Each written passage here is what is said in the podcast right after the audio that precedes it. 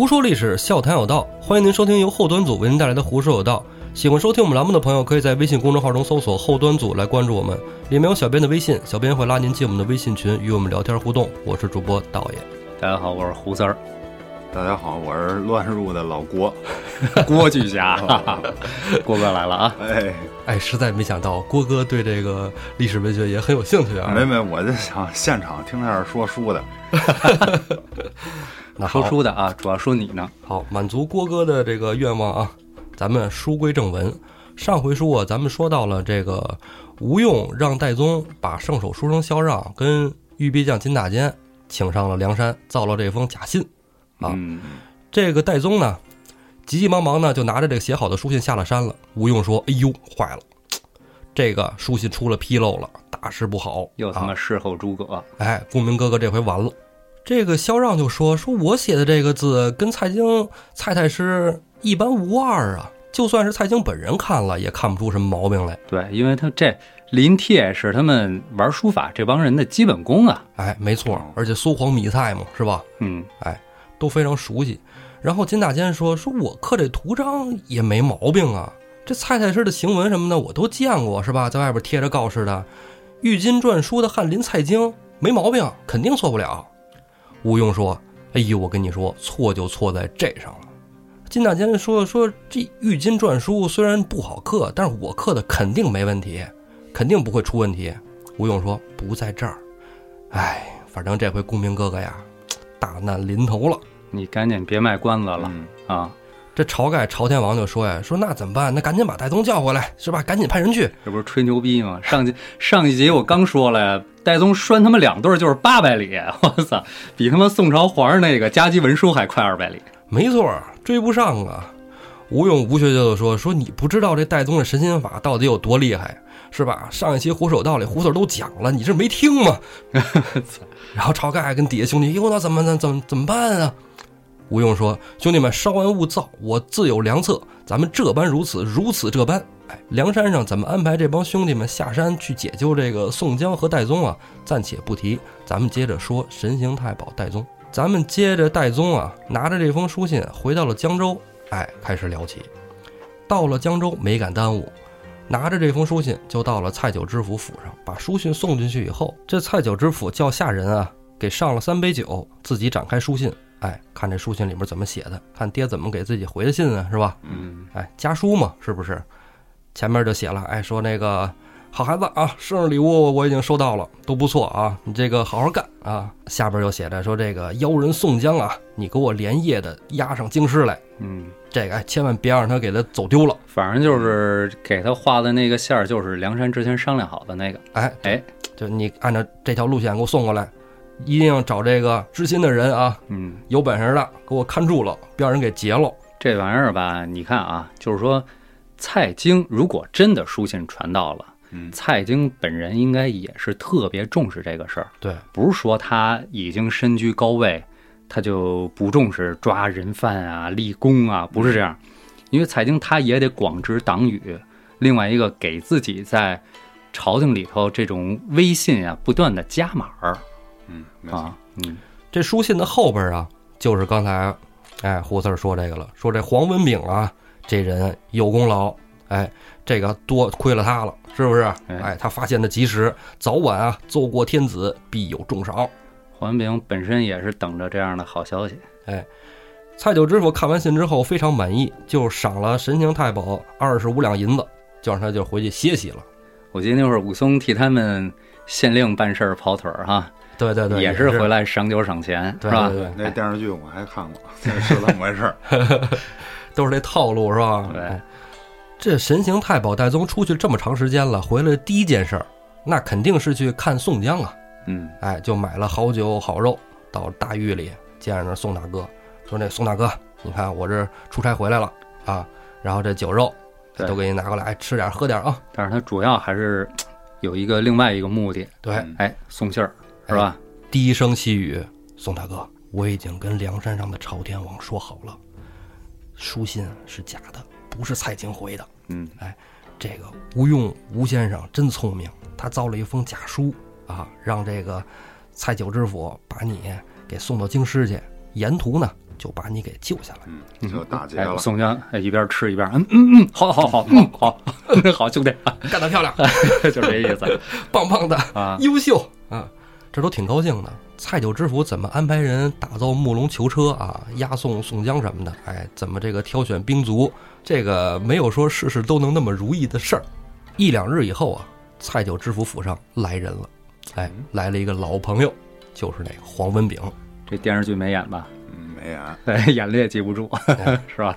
黄文炳啊，又拎着礼物来给这个蔡九知府送礼来了。啊，其实啊，黄文炳心里是有小算盘的，想问问那事儿怎么着了？哎，探探信哎儿的，对你们家老爷子有没有说给个话儿啊？是吧？对。我操，提吧提吧。对对对，拎着东西就到了蔡九知府这儿，哎，到了大堂里，哎，分宾主落座。蔡九知府说了：“哎呀，你看小黄，你又来又拎东西，你看这，别这么客气，以后就当自己家啊，该来来，别拎东西。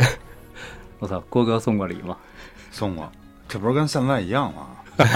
啊，然后一听没我事儿了，找一茬儿。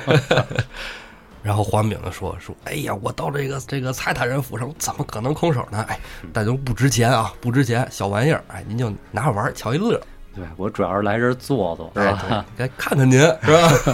哎，蔡九心想，别你妹扯淡了，来吧，跟你说一声哎啊。，蔡九知府就说了，说呀，前两天你说发现的那个反贼，不是写了封信吗？给我爹把信儿送去了，我爹回信了，这劲儿夸你有能耐。然后黄炳说：“哎呦，可没有，没有，没有，没有！哎，这都是蔡大人，这都是蔡大人啊！这个我能办什么事儿啊？是不是？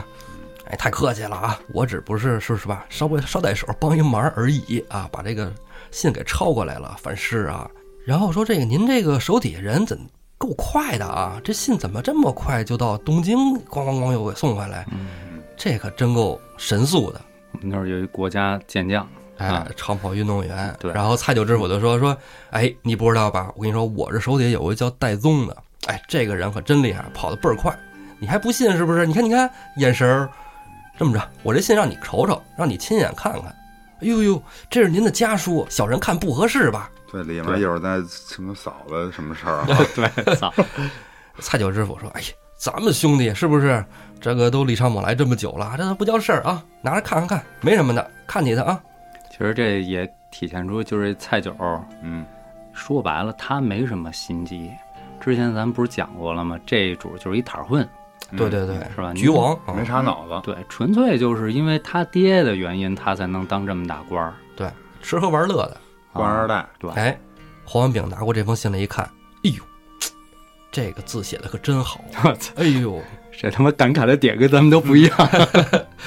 这蔡太师真的是这个北宋的大书法家。嗯要我说什么苏黄米蔡呀，蔡太师的字得排在第一个啊，剩下都不带玩儿。嗯，哎呀，这字真好！哎，接着往下看，然后看到写的他那一段儿，咦，嗯心里高兴，哎呦，这美不劲儿的。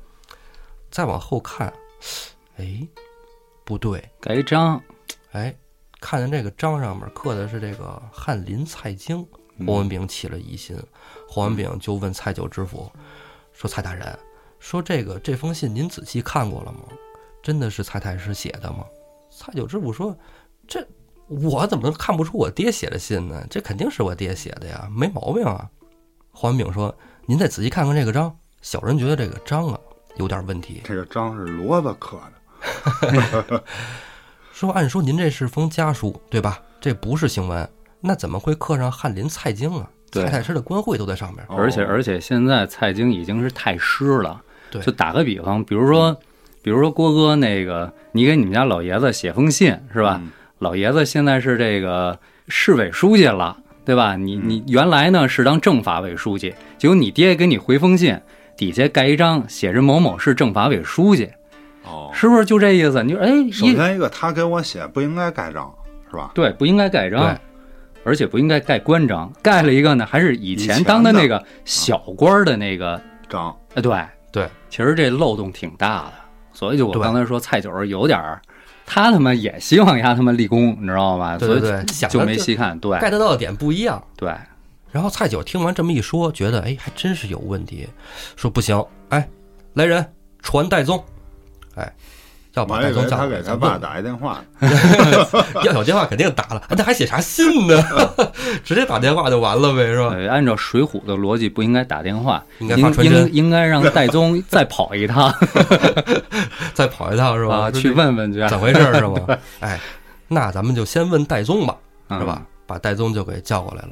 嗯，说这个蔡九知府问话，戴宗也没多想，嗯说是不是再问问是吧？这个囚车呀，怎么走啊什么的哈，嗯路线，因为毕竟他跑的熟嘛，是不是？他以为不是信的事儿呢。哎，等去到蔡九知府府里啊，黄文炳这时候躲在那个后边了，嗯哎，躲在后边听着呢。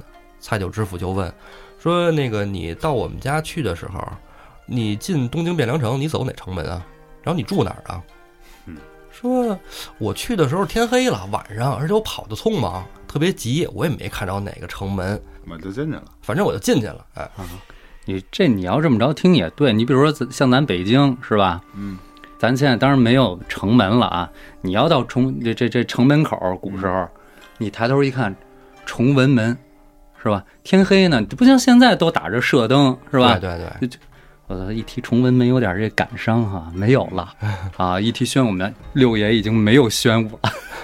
但是我觉得嗯他关键是他问多个问题，他应该都是模棱两可，答不上来吧？对，但是他这一句天黑了，就好多地都给遮了。而且是这样，就是说这个汴梁啊，嗯汴梁城跟咱北京还有一区别，它到处都是水路，嗯它东南西北有好多水门，其实能分辨出来，有汴河呀，至少汴梁嘛。它有好多水门，然后每一个门也有自己的名字，它每一个名字就是每一个门是干嘛用的，跟北京也是一样。你比如说哪个是打仗走的，嗯是吧？打仗出征走的，哪个是运煤的，哪个是那个一什么盐呀、茶之类的进的这个门儿，走卒商贩进的，哪个是这个官吏，像像戴宗这种人应该进的，对，其实是有规定的啊。啊。所以他这第一句话，如果说设身处地当时的古人来讲，应该就能看出破绽来。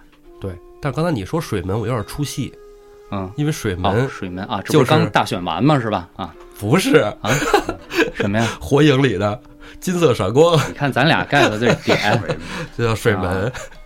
我这第一我第一想法，我是刚大选完这水门的丑闻想起来当年的，今年不是也是吧？啊，这盖的点都不一样啊。然后蔡九知府就接着问说：“那你到我们家谁接待的你啊？门人是谁呀、就是说说到您家那儿，我看见这个门人是一个呃岁数不算太大啊，也不算太小啊。嗯，说那是模棱胖两可，对哎，对对对，就是这种反正就是一。句话，天有点黑，没看清楚，哎看不清他说那是胖是瘦啊？呃，不胖不瘦。说那这人有胡子吗？胡子长胡子短啊？呃问的，还挺细。不长不短啊，但是有啊，有那么点胡子。嗯，哎，说这人姓什么呀？嗯，姓王，嗯，姓蔡王九知府的多呀。。哎哎，但你别说，这还真蒙对了一个。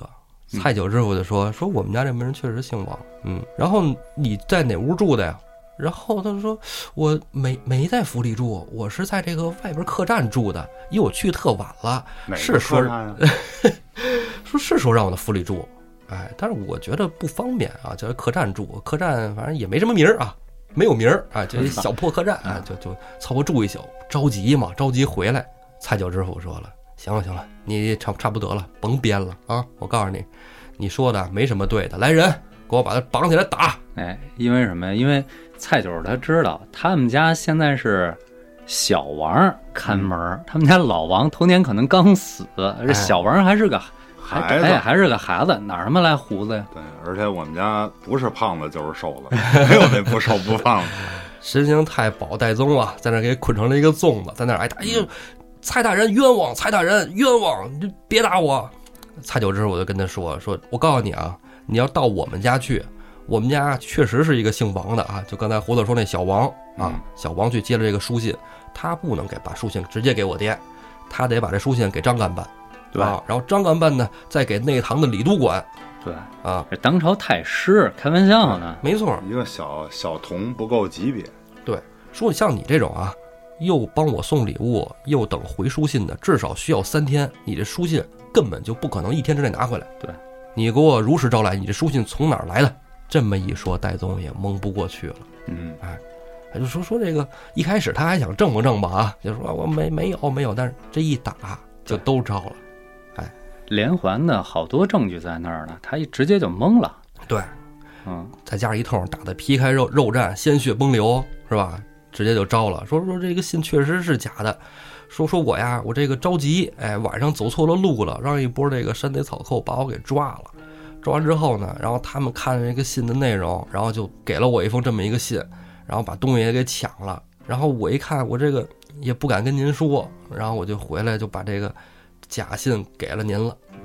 哎，这这好像听起来他想，把自己摘出来哈。对，说白了就是避重就轻。嗯就比如说我，我确实没传着信儿，我骗您，我不对。嗯，但是问题是我我是没敢跟您说实话，因为什么呀？我让山贼给劫了嗯，啊！对，这好像就是说，呃，主要过失不在我，对我只是没完成工作，我渎职了。哎，哎，我渎职了，就这意思。但是我觉得人家就得想啊，你山贼，他劫个东西劫个钱行，干嘛还让你寄封信回来呀？蔡九马上他就想到了，操，你丫肯定是跟梁山的人通上了。对，对，就是通匪啊哎，然后呢，蔡九知府就下令押入死囚牢。啊，神行太保戴宗跑得虽然快，但是这回啊也跑不出去了，跟他的大哥宋江一块儿被押进了死囚牢。俩同案还放一块儿了。哎，不是单间儿，哦还不知道那会儿待遇还挺好啊啊，不能串供啊。啊！他串不串供也不好使了，为啥呢？因为说呀，说秋后问斩，但是在宋朝啊，这种草寇啊、反叛啊、反叛罪的，就是立即处斩，斩立决，哎，不用等秋后。啊然后对有斩立决这么一说，是吧？啊，对，蔡九知府啊，把黄文炳叫出来，哎，小黄儿，多亏了你啊，又亏了你了，这回你真厉害，哎，又识破了。哎其实就到这儿为止啊。就咱说这黄文炳做错了什么了？啥也没做错。什么也没做错嗯。黄文炳是吴为军的通判，是吧？嗯，军咱之前节目说过，就像宋朝这个陆府州县，嗯，包括那个花荣那个清风寨，是吧？包括这个吴为军，他也是一级行政机构啊。嗯对，哎，等于是那儿的一个副市长、副手。嗯，人做错什么了？无非就是心思缜密，是吧？替这个旁边这个市长发现了一些问题，没错。对吧？替这个中央政权解决了一些难题。没错，对吧没错？是，哎，其实到这儿为止，他真没做错什么。一点都都没冤啊！这个你说，呃，宋江是不是跟这个梁山有勾连？没错，啊。梁山那帮人就是他放的，咱对吧？退一万步说，宋江这人是不是一个嘖恶贯满盈的人？其实咱也知道啊，嗯确实够恶的这人其实可以，啊，没办法呀，嗯谁，让梁山披着主角光环呢？对，是吧？而且这个给梁山送信的神行太保戴宗啊，也不冤枉。为啥呢？咱一开始宋江刚到江州时候就说了，他跟吴用、吴学究本身就有书信来往嗯，啊。宋江不就拿着这个来的吗？见的他吗？哎所以一点都没冤他俩、啊。没错。。但是啊，因为主角光环的问题啊，嗯，咱们还是得说他们挺冤的啊。哎这黄文炳是个坏人，太坏了。嗯。蔡九知府啊，就叫来了黄孔目。这黄孔目干嘛呀？蔡九知府啊，就要嘱咐他，哎，怎么行刑，哪天行刑。黄孔目就说了，说您看啊，这日子这行刑啊，呃，您是想是快点斩吗？是吧？嗯，啊，蔡九知府说是是，肯定是快，越快越越好。这不今儿下午行吗？这黄公木说，别别别，咱这个来不及啊，刀还没磨，咱看看这个日子啊，呃，我帮您算算。然后蔡九知府说：“那那甭算了，就明儿吧。”黄公木说：“明天啊，明天，哎，明天不行。说明天为什么不行啊？明天啊是咱们国际哎，啊国际，哦就你比如说是国家忌日。哎，国家忌日，你就比如说像今年，咱们不是四月份的时候弄了一次国家忌日吗国？家公祭日，对？对，就是因为今年这个疫情，疫情对吧？国家公祭日，其实那个时候也有国家公祭日，嗯，它有可能是这个祭奠这个为国捐躯的将士，更多的还是那个，哎，就是皇上驾崩，对哎，更多的是皇上驾崩。哎现在咱们是人民，是吧？嗯，对以人民为重，那时候就是皇上驾崩为主啊。那你说秦军坑杀四十万赵军是吧？你这个是不是赵国也得国际一下啊？嗯没有，没那一说。嗯，然后蔡九知府就说：“说明天不行，后天，后天也行，越反正越快越越好。”黄木说：“哎，蔡大人，后天不行，后天中元节您忘了？啊，中元节，鬼节，对，嗯，说那那那就大后天，大后天也不行，大后天是这个景帝日，景帝日那个皇上登基的日子，对哎，皇上登基的日子，也不能杀人，这咱咱得依律法呀。然后我给你看看吧，这么着，我给你指，我给你想想啊，呃，五天之后，哎，五天之后可以，五天之后行，哎，他蔡九师傅，哎，行行行行行，行下去吧，哎，哎，赶紧准备啊。我插一句，这惶恐木，我记得说是等于他跟那个那个戴宗关系不错，对，这黄孔木啊，是戴宗的好朋友，哎这主要不拖这五天，我跟你说，这戴宗跟这宋江没准就就死了，就死哎，骨灰都扬了啊，骨灰都扬了，后边啊胡说有道也第二季了是吧？胡说有道第一季也第二季了，结束了，是吧？对，呃，宋江又死了，咱们怎么老那么希望宋江死呢？这回戴宗跟宋江都在死囚牢里边了，谁给他俩送饭啊？有人，黑旋风李逵。哎，这天夜里啊，李逵就来了。李逵没拿饭菜，嗯，来到这狱里怎么来的呀？后腰上抄着两把板斧，哎，插在这腰带上，标配嘛，哎，车轮板斧嘛，倍儿大个儿，就到这个狱里。狱卒们看见李逵这样，就说：“哎呦，李爷这嘛去啊？这干嘛大大斧子？嘿嘿，你这个斧子撂一边去。”李逵去一边去，我要见我大哥。说：“哎呦，哪是您大哥呀？您哦，戴院长是不是？”李逵说：“戴院长跟宋江都是我大哥，滚开，滚开，一边去。”狱卒一看李逵这德行就进来了，都闪到一边去了，谁敢拦他呀？对，心想没准又他妈喝多了，我操哎，李逵啊，把两个大斧子抄在手里边，横冲直撞呢，就到了这个监狱里的死囚牢。宋江哥哥啊，戴宗哥哥，你看你们两个人都跑到这里边来了啊！今天啊，咱就出去。我告诉你，咱也甭等这甭等那了。我告诉你，我这两把板斧就把两位哥哥带出监牢了。咱们走，抄斧子就要砍那门。宋江说：“兄弟，兄弟，兄弟，可别别去！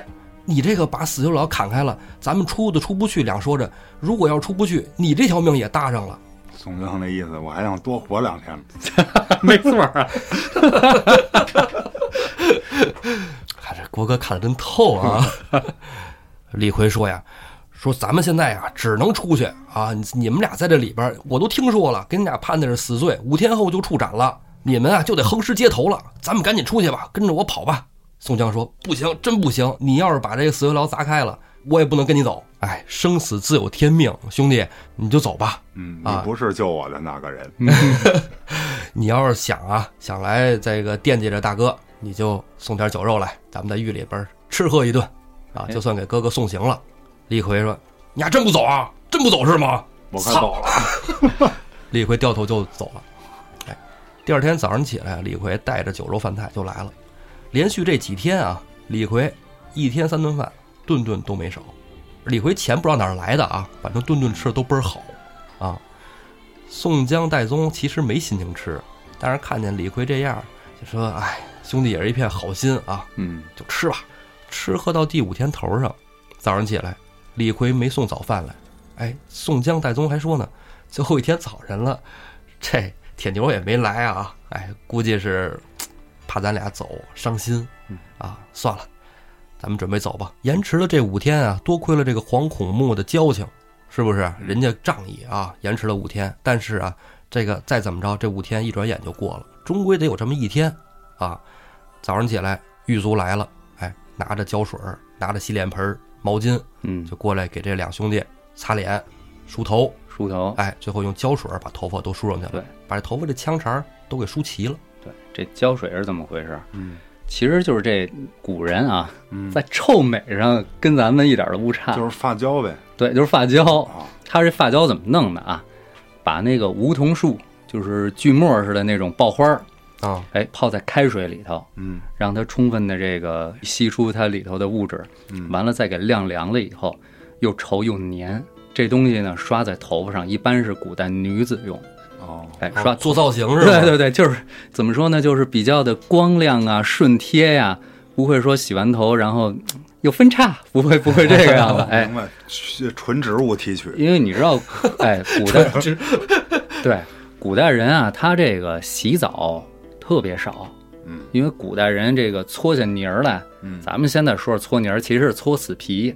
对。古人认为这个也是身体发肤受于父母，都留着，对，死死皮也不能老搓。啊。你知道宋朝的时候，官员嗯。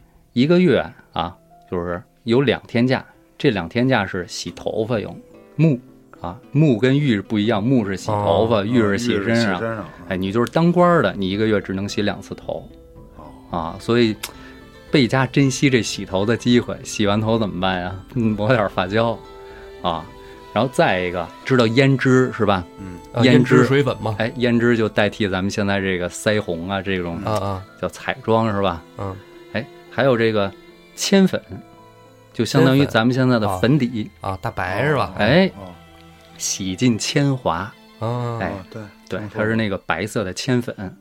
哎，嗯所以为什么自古红颜多薄命，老用铅粉，铅中毒死得毒早？哦哎，所以说这个玩意儿吧，古人有办法，就是给自己捯饬捯饬。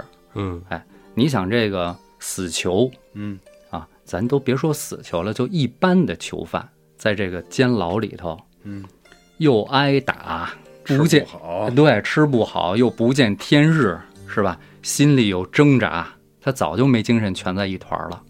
现在呢，马上就要，上路了，哎，对，马上就要上路马上就，要迎接新生命的到来了。投胎转世是吧？对。这古时候这个行刑跟咱们现在不一样，嗯。它是在这个一个城市当中最热闹的哎，最地方繁华的街道啊，嗯，来行刑，看着杀一儆百。这是一方面。嗯。另外一方面，你知道是什么吗？嗯。我问你，古时候行刑一般是什么时候行刑？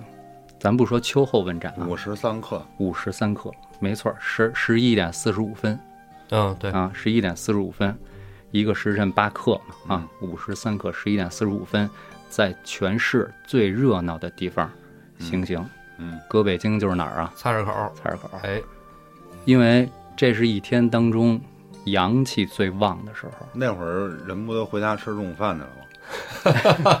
但是你别忘了，古人娱乐项目少，哎，哎，吃了早。看砍头嗯。就跟咱们现在看街头打架一样。嗯。嗯。咱这么说，你现在凑个热闹，路边上谁要打架了，警察来了，开着警车来了，你不是也一样啊。有那个好事儿的在边上对对看看吗？你更别说古代人看砍头。郭。哥肯定看了，郭哥对跳楼什么都都都行啊，对，哎，所以就是说，午时三刻在菜市口砍头，阳气旺，嗯他是对这个刀斧手的一个人文关怀。啊，或刀斧手的人文关怀，对，对啊哦，你你到时候呃，他斩完了之后，他怕什么变成冤鬼找他去，对吧哦？是这意思。，对，而且怕吓着他。你就是现在，现在如果说公安民警说击毙一个嫌疑人，嗯，休假三个月，而且而且对而且心理康复，哦，心理康复。是吗？对，我，还有这么一说呢哎，是这么一哦这个真说不了解，啊哎，所以说那个时候砍完脑袋，这人横尸街头啊，嗯大家伙儿都看着呢。嗯，你要是说拉过去的时候就蔫哒哒的呀，不好看。头悬挂于城门之上嘛。那这得看犯的什么罪。对，看什么类型的，对你要是悬挂头颅，这个一般都得是皇上大有案要案有政治目的的。对，确实有这种啊嗯。死咱不是说过吗？死分好几种死法呢。一般女的就让你自己吊死，嗯绞刑。嗯嗯，嗯刺白绫，哎，哎，男的呢就是斩头，嗯，再恶一点的就是剐，哦，剐是就是一刀一刀，哦凌迟凌迟嘛，哦就跟王婆一样。咱们接着说回来，为什么要梳妆打扮漂亮？一方面，你走的时候你漂亮点儿，你也乐意哦；啊，体体面面的，二一方面呢，咱从牢里头拉出去游街的时候，你脏了吧唧的，好像你在狱里头受了多大的冤似的。嗯哦，哎所以呢，给他把头发梳起来，梳成什么样了呢？我记得书里说啊，叫梳了一个鹅梨嘴儿嗯啊，鹅梨角。啊，哎，什么叫什么样啊？鹅？梨，哎，鹅梨，鸭梨，哦，哎，鸭梨、鹅梨是一一回事儿。哦啊就长得像梨的那么一个，对，就是跟梨似的，给你歪歪的梳梳个嘴儿，啊，插一筷子嘛，这可以考虑一下哦，。哎，我原来就认为这个给这个犯人梳头是为了砍头的时候方便嗯，啊，没想到还是为了这个体面啊！我觉得没想到啊，跟砍头方面肯定有有关系，有关系有关系要不然砍在头发上的是吧？嗯那得头发多硬啊，是吧？没砍断不知道吗？就说这个刀斧手给行刑的时候，你家属都得去那个给监斩的人送礼，啊，让你死个痛快。对，一刀哦就下来，嗯，别砍一连连。砍一连连可有意思了。完了，这个你包括后面，就是给这个戴宗和这个宋江要推走的时候，还给他们搭了一个东西叫栗子。栗子，哎，这栗子书里写啊叫栗子，嗯。古人都爱写通假字儿，嗯嗯，这咱说就是勒子、勒子。嗯，勒子，这哦勒子搭在你脖子下边儿，一般人看不出来，但是它有根绳儿是吧？对，啊，但是它起什么作用？啊，干嘛使啊？让你这头呢保持一个我好砍的状态。还不是这个例子，主要是什么呀？就是说从这个监狱拉到法场的途中嗯，拽着你，哦哦他卡着你喉咙，你出不了声儿。哦，你别说什么反动的口号。你别他妈十八年冤什么这那的啊？啊，这都很重要。嗯，哎，你知道刚才就聊到这些，我就想起一些我 经历过的一些往事。哦，就这大黑天的录节目，我想起这个也不是很舒服。讲 讲讲讲，哎，郭哥今儿来是吧？对，听着来的估计。肯哎，哎，闻着味儿了。郭哥以为这个是吧？今今天这集得聊出死人来，哎郭哥就想听听这死人的事儿啊。嗯咱这个宋大哥这是一时半会儿也死不了哈。哦，哦死不了啊。其实头两天那按那人的时候，郭哥已经提了一嘴，啊，是吧？就是说那个死囚，嗯包括这个、啊陪死号那事哎儿啊。陪四号那事儿。哎，对，这个事儿呢，应该是具体发生在哪儿呢？其实就是看守所里头，嗯一看咱们死刑的呀、重刑的案子，基本上在一看嗯，啊。一看是第一一第一看守啊，所，第一看守所啊。哎，这个一看里头呢，除了咱们这个看守的民警以外呢，还有具体负责提审的干警，哦，包括检察院的通知。那也就是说，关在里面的嫌疑人，随时有可能被这个公安或者检察部门提审。对，嫌疑人啊，嗯被公安机关抓获以后啊，像这种刑事案件，都是要强制措施，嗯采取强制措施。嗯被刑拘的呢，就关在这看守所里边。什么叫强制措施啊？就是在这儿给大家也普个法。啊，刑事强制措施。哎，如你比如说要一般的打架，说给你拘留十五天以下的那种，嗯这一般叫行政拘留，或者说白了叫治安拘留。嗯哎这个呀，就是公安机关对你的这个轻微的违法行为做出的处罚了，嗯这就叫处罚了，就跟罚你款一样。你这十五天以下的被拘留完了呀，你这个处罚也就就结束了。就结束了。嗯但是你在看守所里头被限制人身自由，这不是对你的处罚，嗯你处罚是什么？那个由法院判，这是强制措施。啊，就是我认为你犯罪了，我又怕你跑了，或者你有可能什么对社会啊造成二次的危害。啊，所以我现在先给你哦强制了。对，然后呢，在这个期间呢，公安机关还要再进行侦查。嗯检察机关对你逮捕以后呢，检察机关还要对你再进行审讯，嗯，然后才到起诉阶段。对他认为证据材料充分了，他才会起诉。对那刚才咱们说了，一刊里头关的都是重刑犯，所有的死刑。哎这里的重刑指的就是死刑、无期什么的，是吧？对哦，或者影响力比较大的案子。对，刚才咱们聊那个宋江和戴宗，谋反，哎，头上路之前是吧？这五嗯天，我估计啊，他们可能不知道自己到底是哪天，嗯，是吧？对，应该是不知道，因为是他黄不知道该过节了吗？但是你怎么说？他有可能自己推断，但是这个是他们都被下了狱以后，嗯，惶恐目给争取来的五天。对对对。但是理论上来说啊，宋江、戴宗两个人都是当吏的，嗯，呃，他们心知肚明这个谋尤反是怎么是怎么处理、怎么判，对太清楚了。这个死囚牢里头啊，郭哥可能跟那哥们儿也聊来着，就是说，所有的死刑都是要交由最高法嗯审核以后，啊，复核。复核以后才宣布。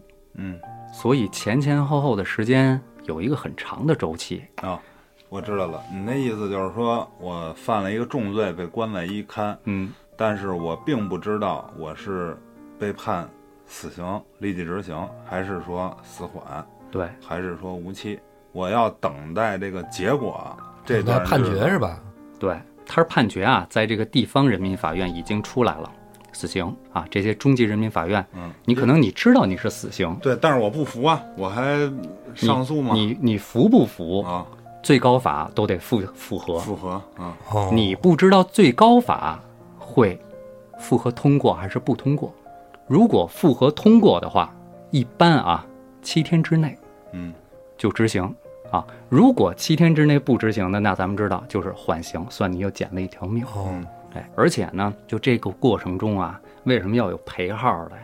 这就是咱们现在这个社会对这个重刑人员的一种人文人文关怀，你知道吧？哦人文关怀，这这就是上一期郭哥在《案的人》里讲的那个是吧？啊，对，嗯因为你如果说说是这个法警啊，或者看守会找你做这个心理的疏导，但是呢，可能短期内就是一次两次的谈话，嗯，对你来说呢，其实作用和效果不会太大。那你不如找一个跟我聊聊天儿是吧？嗯对这个死囚的心理啊有一个疏解，因为他知道他其实是有可能要死的，而且哦要是知道了的话，他有可能干一些对反常的事情。对，哎，然后呢，咱就聊什么呀？还有一点，就你说的这个李逵早上起来没来送饭这事儿，嗯，哎，嗯就让我想到一点为什，么呀？因为有的地儿啊，嗯它有不同的地方。好多人都说，都关心说这个死囚最后一顿晚饭嗯和他的最后一夜，嗯对吧？有有的地儿也许是这样啊，但是更多的呢，他不知道。不知道啊，他不知道对是吗？早上起来，啊，通知我，早上起来，大家伙儿都吃早饭了，嗯你没有早饭吃。哦，看你的这个人，嗯，给你拿一身干净衣服，送一份特殊的、跟别人不一样、比别人好的饭，哦，哦你就知道。要不然的话，这一晚上你想想得多煎熬啊！哦哦，明儿早就就要死了。哦，要不之前聊苏轼的时候，苏轼跟他儿子说说你在外边要得着信儿了，你晚上给我送条鱼啊，啊，他就知道第二天他要死了，是这意思是吧？是这意思、哦啊。完了以后呢，一般啊，现在咱们弄这个行刑啊，就不是说非得五十问斩了啊，啊，咱没那么迷信了。是碎石，一般在是注射是吧？现在是注射，但是我就讲我经历过的事儿啊。我为什么会经历这些事儿呢？我也不说，大家自己品，是吧？嗯这个一般来说啊，早上起来这项工作就开始了，出发嗯哦，到这个一刊，会由这个司法的警察啊，把这个死囚带上车嗯啊，带上那种带笼子的车，一直到咱们北京的啊某处啊，嗯，这个是就是有一点山山山沟沟的这个地方，哎，一般就是荒郊大野地呗，对，因为它必须有点山，是为什么？就是说进山就这么几条路，嗯，你好做警戒。嗯，是吧都给你堵上，哎，对，因为什么呀？这儿插一个故事啊，以前就听说过有一个人，他挺年轻的，嗯。犯的罪呢肯定是罪大恶极，嗯啊。重罪，哎，要被判死刑，要行刑的。嗯。他父母呢到处打听他到底在哪儿？哪天行刑，在哪儿行刑，劫法场。不不不，这倒不会，这倒不会，啊？那这家人你你应该通知啊，提前也不不会通知不可能通知，不通知啊？不会通知。那通知麻烦大了，哦，，对这个事儿呢，看守所的民警知道了，嗯进而呢就和这个属地的公安机关呢联系了，说留意一下这对老人要干嘛。嗯哎，得到的反馈是他们到处打听，并且租了辆车，当天啊就跟着这个行刑的车队到了这个刑场附近，嗯就没再进去。嗯最后行刑完毕之后，这对老人在经过警卫人员的允许之后，嗯带到了这个他儿子倒下的那个地方，嗯，哦，把这个留有他儿子血迹的这个土，土给收起来。哎呦，听着还挺心酸的。哎，为什么咱们聊这个？就是说，咱们一直在讲的是快意恩仇，啊，对，哎，对对，咱们说少不看水浒，老不看三国，对三国，这是有道理的。你老沉浸在这个快意恩仇当中，其实有一些事儿，你咱们看，咱们也聊到了，其实《水浒》里一些是非观是不对的。咱们讲一讲这个人，他的父母为了让他有一个全尸，是吧？把他的这一腔血嗯，哎收集一剖土收起来，你说可怜天下父母心。哎，咱们接着说啊，到了法场以后，嗯，哎，咱们知道行刑的是司法机关的这个法警法警，哦，以前很久以前也有过一阵子是武警嗯，啊，后来绿衣服戴对墨镜，戴墨镜戴一大口罩，对，哎法警。还有什么人要在现场？检察院的。检察院的，啊，他要监督哎，不法院的，法院的，法院的审判人员，因为他要核对，避免错杀，哦，哎，你别弄一个人顶，对吧？冒名顶替啊。嗯，再有就是公安机关负责这个外围。外围警戒，嗯。啊，还有一个单位就是医院。医院，你听我给你讲啊，嗯。到了刑场以后啊，警车停吧，嗯。哎，工作人员啊，咱们说工作人员就把这些死囚从车上有架下来的，嗯。有拖下来的，嗯，能自己走的少之又少，少之又少，能架着走的就算不错。嗯，那拖着走的，不是说他想捣乱，是真走不了，是真走不了，浑身瘫软。对，浑身瘫软。那也就是说，这些人搁到革命战争时期，他都不可能是烈士。你想这这帮人，因为什么呀？咱们了解到的啊，就嗯甭管你生前所谓的变态杀人狂，嗯什么连环杀手，你比如说奸杀的，奸杀奸杀这种，一般都是嗯作案竖起的那种嗯嗯，啊。哇，我混世大魔王的感觉，真到死那一天，你真感受到法律的威严性和它强大的这个杀伤力。他嗯不是英雄，不是好汉。那就碎了，是谁都得碎了。对，哎，咱接着说，拉到星星点嗯啊，是并排跪在地上，嗯，哎一次会有好多个是吧？对，一次会有好多个。这个这样是节省警力。对，是咱们咱们不能浪费社会资源嘛，是不是？对对，哎，一踹膝窝，有的不用踹就跪那儿了，嗯，有的跪都跪不住，哦，就直接往前歪了是吧扑了。？那怎么办呀？提了起来。啊，以前啊，就是有的地方行刑的时候，得是三个人给一个人行刑，呃，一个打枪的，两个架两边的，两个架着的。啊，这打枪的一瞬间，那俩架着的往边上一闪，一闪，我去，往边上一闪。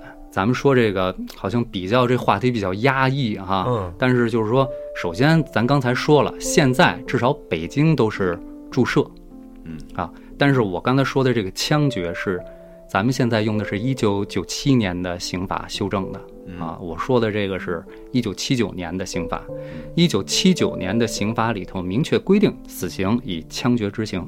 哦，也就是说八九十年代，呃，都是枪决。对，一直到一九九七年十月一号，啊，这七九年以前呢？那不能是斩的，哎，没准儿有多种行刑方式，是吧？比如说子弹匮乏，你你应该听原来那个长辈说过，嗯。早先这个判死刑，你家属得出这子弹钱，啊，对吧？好像是几块钱，好像啊掏枪子儿钱是吧？对对对那要在以前节省子弹呢，是吧？一根绳绞，有没有这种我不知道啊。嗯，不好说。嗯，咱接着说啊，以前行刑的时候有这么一种说法，嗯，有的这个枪决啊是打后脑，后脑，哎，我知道的一般不都是吗？电视里都那么演的吗？有的枪决啊，为了让你死的别太惨，嗯因为你对打心脏、打后心，怎么打？那个时候还是武警来执行这个任务。啊等待处决的人啊，这些十恶不赦的恶棍们跪好了以后，嗯行刑的人员啊，行刑的工作人员把枪对准了他们以后，由法医朱医给你调整枪口位置，哦，对准这个后心脏，嗯尽量确保一枪毙命嗯啊。可能就有就是有人会想啊，就是呃，有个别人心脏长右边是吧？说，我不是想说这个，有这种情况是吧？有有，啊，就是我想说什么，可能就是有人会想，比如说他们要是不配合，嗯，不配合挣扎对怎么办它扭啊、对动啊什么的对死刑是肯定要执行的嗯啊。你要是挣扎动，一枪打不死你，更惨。更惨。我怎么觉得要是打头可能会更好一点呢？因为就脑子打坏了也不知道疼了呀。是这样的，所以为了增加一枪毙命的这个概率，后来就是打头。哦哦，以前打心脏，后来给打头了。对跪那儿以后啊，每个人脖子后头都插了一个板儿，写一名儿打一叉子，对，写一名打一叉子。哦，工作者把你这个板儿一摘，然后等着队长。人队长不说那个一二三，不说，啊，就是一抬手一挥手，你不知道那枪什么时候出。哦，哎。哎，我插一句啊，就是那古代那个，嗯，我看电视剧都是脖子上戴一那个板儿，嗯。两个卡一块儿，然后手那儿有俩窟窿，行夹家啊，对，那个砍头时候也把那板摘了，摘了摘了啊。就是他后头也插一盘儿吧，啊，对，脖子后边一开始插一盘儿，然后刽子手过来把盘儿扔了，然后看，把盘儿一扔，把那个脖子上那木板儿一拆，对。然后就嗯砍，对，对吧？对，现在这个等于是直接就把那盆儿一摘，啊，然后手铐脚镣是我听说啊，嗯手铐脚镣是怎么着？就是说一次性是吗？应该是就是那死囚的这个，应该是这样的。因为什么？我接着跟你们讲啊。哇塞，这个想起那个场面啊，嗯你就你想想啊，就一腔热血啊，确实不是流出来的，真的是喷出来的。嗯而且当时是一个冬天，这血喷出来以后，它的热气就是带着周围会有一股水汽，嗯哦，白烟，蒙蒙的，砰一下，然后就都倒在前面了。这这之后呢，就是检察院的呀，包括法警啊，都会去检查有没有需要补枪的。嗯哦，哎，检查完毕以后，队长一摆手收队，嗯，紧接着，医务工作者啊，医务工作者马上去这啊啊就跑过去哦啊，一人手里拿一黑口袋啊，黑口袋塑料袋儿就是装就是湿袋儿。哦这郭哥你应该哦是吧？郭哥原来用那湿袋儿是我我们用的是白的，白的是吧然后？有蓝的有蓝的，哎，蓝的我也见过，啊，蓝的我也见过啊。我怎么什么蓝的蓝的质量好一点儿，那个白的是普通的嗯。一般我们那个蓝的用来管这个交通事故我有一次是那个一个淹死的，啊。哎，后来人家来的时候是拿着蓝色的石袋啊，啊，那个黄的呀，基本都是医院病死，黄的我没见过。黄的医院的。医院是吧？医院黄的医院的。其实咱你想想，这医务工作者真不容易。咱先不说那个死人吓人不吓人，嗯。你就说是吧？流那么多血，有的脑袋都被啊，可不嘛，对，因为我之前不是好像节目里也讲过啊，就我探洞的时候，正看见一个死刑犯的尸体，然后他脑袋拿白纱布缠着呢，然后我把白纱布解开了，嗯。然后前额的那个骨头啊都是碎的、爆裂的，然后我拿手戴手套了啊，嗯。摸他那个，因为他有头发啊，他不像我光光头，他有头发，然后我就摸他这个后脑勺部位，我找着一眼儿，嗯。我就把手指头能伸进去啊，对这枪咱们知道，打进去那个眼儿是小的，对，打出来对，打出来那个眼儿是大的对哦，啊。所以真的，医务工作者 为了能够得到一些器官。哎器官，真的挺不容易的。咱们再说这行刑的工作人员也真的不容易，这个场面啊，亲身经历以后。怎么说呢？你就是周围有山上，因为这个刑场不是完全封闭，它是半封闭。嗯有那个山上的农民说愿意看，他们其实探头探脑是能看见的嗯啊。我网上也看见过类似的视频。对，咱们之所以能在节目里聊这个，不是说这是绝密的，而且这个时代至少在咱们北京已经没有了。咱们现在对这些死囚嗯啊，都充满了人文关怀，是吧？采用注射的哎方，式那。我现在问你，嗯就现在，比如说这个注射，嗯，它都是在哪儿执行啊？医院吗？还是有专门的地方？这个我啊，我确实也问了一些嗯了解这方面的人，啊说法不一。啊嗯，有的说在这个羁押的地点就有啊这个执行的场所，有的就需要送去指定的，医疗机构哎，对，医疗机构。啊。哦，咱刚才说这些都感觉好像挺残忍的，但是我说一观点嗯啊，就是别跟这些人谈人性，法律就是约束人性的。对他能走到今天这一步，肯定是做了一些，是吧？因为如果他杀别人的时候怎么想对的呀？对，如果感兴趣啊，咱可以翻翻刑法关于死刑。我以为感兴趣，你带我瞅瞅。哎，刑法里头明确说了，只有罪大恶极嗯，啊，犯有这个严重的犯罪行为的，嗯，哎，才采用这个死刑。他现在这叫什么？慎杀少杀是吧？哎，对，他不像那个严打八三年严打那一次、嗯啊。刚才道爷聊的时候，还聊到了一点，我觉得特符合这个事实，啊，就是宋江说那个，你给我们哥俩送点肉吃。啊，你知道，就是说这个女囚，她死之前，就是说死囚啊，这个嗯她都可以向这个公安机关申请申请，就是说我想干点什么。一般女囚就是我想洗洗头，我想化化妆。哦，我能穿个裙子走吗？对，男囚一般啊就是吃喝、嗯，抽烟，啊，抽烟。也有这个比较这个少见的啊，说嗯我想就是打麻将，我想我想 那还心得得真大这个找仨人陪呀 我。想打圈儿，是咱们就是经过同意以后，人家那个看守的民警满足他，满足他嗯陪他打打，但是这个人根本就是抓牌手也抖，哦。然后那个经常少抓牌，我觉得啊，啊。他这个就是打麻将这行为啊，嗯。在我看来就是一种自我，怎么不能说叫麻醉，就是说我我不想这事儿了，嗯，我要不打，我会想这事儿，因为我在玩牌的时候，有可能我会专注，我这个注意力都集中在玩牌了，我有可能这个事儿我就但是几圈打下来一盘也没赢，啊，就是你你在死亡面前很难故作镇静。嗯啊，所以刚才一说宋江，哎，要点吃的，哎，你要了也吃不下去是吧？要了也吃不下去。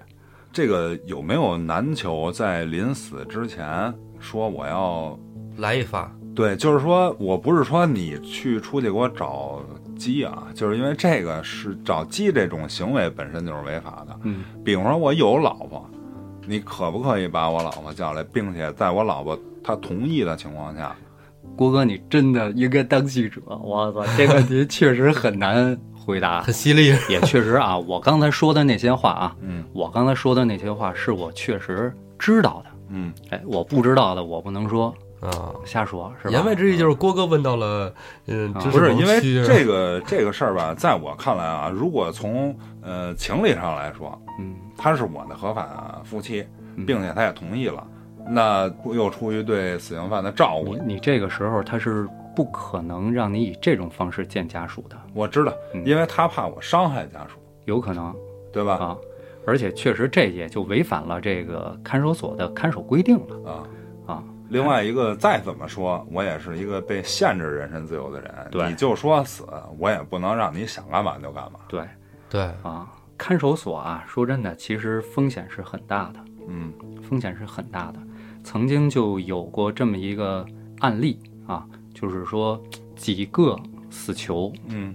互相在里头小声嘀咕，嗯。他们在策划类似暴狱的嗯。行为，嗯。然后利用周末值班人少的时候假装打架，嗯，其实他就等着狱警打开这个门儿，号门。哦，哎，之前你知道缜密到什么地步？嗯就是把墙那个墙粉嗯给咔着下来，嗯撕一点衣服，包成包，嗯，迷眼，迷眼用的。哦，郭哥什么都能拍出来，我操！啊，你知道吗？这这种事儿就得看工作人员的经验了嗯啊，和这个谨慎的啊，一看这墙不对呀、啊，怎么白了？另外就是我记忆中啊，八三年有个严打，对，因为我那会儿应该是五六岁，嗯，我们家胡同就是贴的那个布告，哎，你记性真好。我那会儿刚出生，但是就是这个行为啊，啊。就这种政府行为一直延续到咱们。你像我是八三年的，延续到我小时候也有贴也有。贴布告，而且这种布告专门贴在学校，哦我那我们倒，我记着那个好像严打分三个阶段，嗯，啊，就还不是说就八三年一年，好对。像是几个阶段，三个我记着。然后呢，当时是这布告就贴在我们胡同，嗯然后底下有一个那个最高法那法院那对那，然后他打一大勾，对，是吧？啊啊对？落一公章。啊！我跟你说这，既然今儿咱是聊聊宋江跟戴宗这个行刑这个事儿，啊咱聊到这个话题是吧？正好郭哥也来了，多说几句。这严打当时是一个什么样的情况？七十年代末的时候啊，嗯由于种种原因啊，比如说这个下乡返城青年的待业的状啊，况回，来没有工作，对嗯以及其他种种社会原因啊，在七十年代末的时候，有过一阵儿这个社会治安混乱期。啊。哎当时呢，也是这个国家领导人也是痛下决心啊，决定开展一次这个严厉打击刑事犯犯罪活动。哦，对，所以呢，从八三年开始啊，历经了数年，分了三四个阶段吧，我记得是。嗯其中以第一个阶段就是八三年到八四年的这段时间，尺度最最大最大，最严呗，是就吧？是可抓可不抓的都抓，可抓可不抓都抓可，杀 可不杀的都杀，是这样的啊我去，啊，可判可不判的都判。对这个留下一些后遗症，但是我记得那会儿好像抓了几万人，几万人看过那报道。那一年判死刑的，我要没记错一个数据啊，嗯，应该是两万多人。我去，直接崩两万多。对，当时来说，主要就是增加了一个流氓罪。嗯，当时主要就是增加啊，了一那会儿听。说好像有那个什么八女厕所也枪毙，咱们现在那个九七年刑法取消了这个流氓罪氓，改成了你比如说这个猥亵，猥亵呀、强制猥亵呀，哦，他把这个名字给改了，嗯，对吧？就是刚才咱说了，这个虽然有一些后遗症，嗯。是吧？你比如说这个家属有一定的不满情绪啊，嗯。但是呢，结果呢就是社会秩序得到了很大的改观，嗯是嗯，吧？咱们现在一说中国是吧，全世界数得上安全的国家，那那会儿其实就是刑事犯罪最多、最乱，对，然后来一波严的，啊震慑一下。为什么聊到严打？就是因为那个时候判死刑的，而且确实执行的嗯很多，是一个高峰期，而且那个时候死刑是要游街的。啊，对，有一个木栏的解放卡车拉着，对，然后啊把牌子挂在前面儿啊，但是我知道啊，就是你说游街这个，嗯，呃，有一首那个球哥啊，嗯就是二尺八的牌子，我脖子上挂，大街小巷把我游。嗯，现在明确规定死刑不许游街了啊，这是在哦刑法里规定的。而且严打的时候还有一个角色叫陪绑，陪绑那不是跟那不是跟那个文化大革命说我斗谁谁谁谁陪斗，是是这意思吗？这主要是让你体验一把死亡的威胁，对你进行一次深刻的教育。不是，那怎么叫陪绑啊？那个时候行刑都是五花大绑啊。拉到啊。经过游街拉到刑场，啊，五花大绑是有五个花吗？一种绳子的绳结的绑法嘛。那就是 S M 中的绳结艺术。我猜郭哥就得想这儿去。然后这个陪绑的人他并不知道自己不用被执行。哦。嗯。啊，哦，那陪绑这个也是一死死刑犯吗？不是。他也是一个罪犯，罪犯，对他是一罪犯、哦啊，但是他不是被判的死刑。对，不是被判死刑，目的就是给他一次深刻的教育 我靠！一会儿这心脏病死了怎么办？啊。这个真的啊，这我还真不知道，还有咱这们。今天的安定的社会，就是一步一步的经过不同时期探索得来不易的。我靠，我还真不知道有这个。咱们后端组聊的这些啊，没有任何一个是机密和这个在网上查不到的东西。啊，对，其实你现在网上搜这个嗯，呃死囚执行枪决啊，大部分照片儿我看了都是八九十年代的。啊，但是呢，我们后端组呢也不会说瞎说，对吧？对，哎，而且我记着，哎，对，我还得问你一个问题，就是说现在啊，这个法律特健全，就是说你刚才说了，要是执行一个人，就是公检法，然后最高复核，嗯，对吧？那么在八三年，哦，公检法一块儿审案，对吧？公检法一块儿审案，对，哦我记着，因为他为了节约时间成本，如果你想你你严打你刚才说那个数据执行了大概几万人，没错没错，郭哥相当专业，没错是这样的。那是当时是公检法一块审案，叫三堂会审。对，说了这么多哈，可能这个感觉话题相对有些有些压抑，是吧？有些压抑。但是呢，我们还是那句话啊，不能够只看到上面光彩的浪花，还要看到它深深的深海，对吧？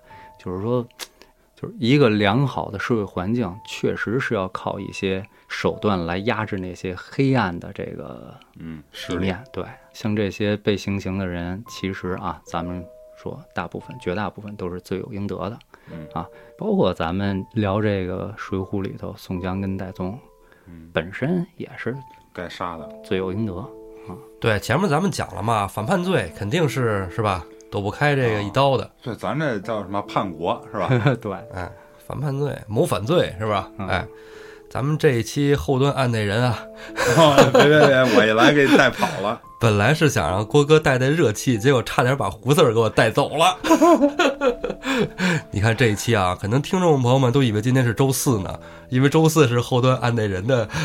对对对，不好意思、啊，不好意思啊，我带跑了。哎，没关系，咱们啊让宋江跟戴宗呢再多活一周，咱们《水浒传》的故事下周再见。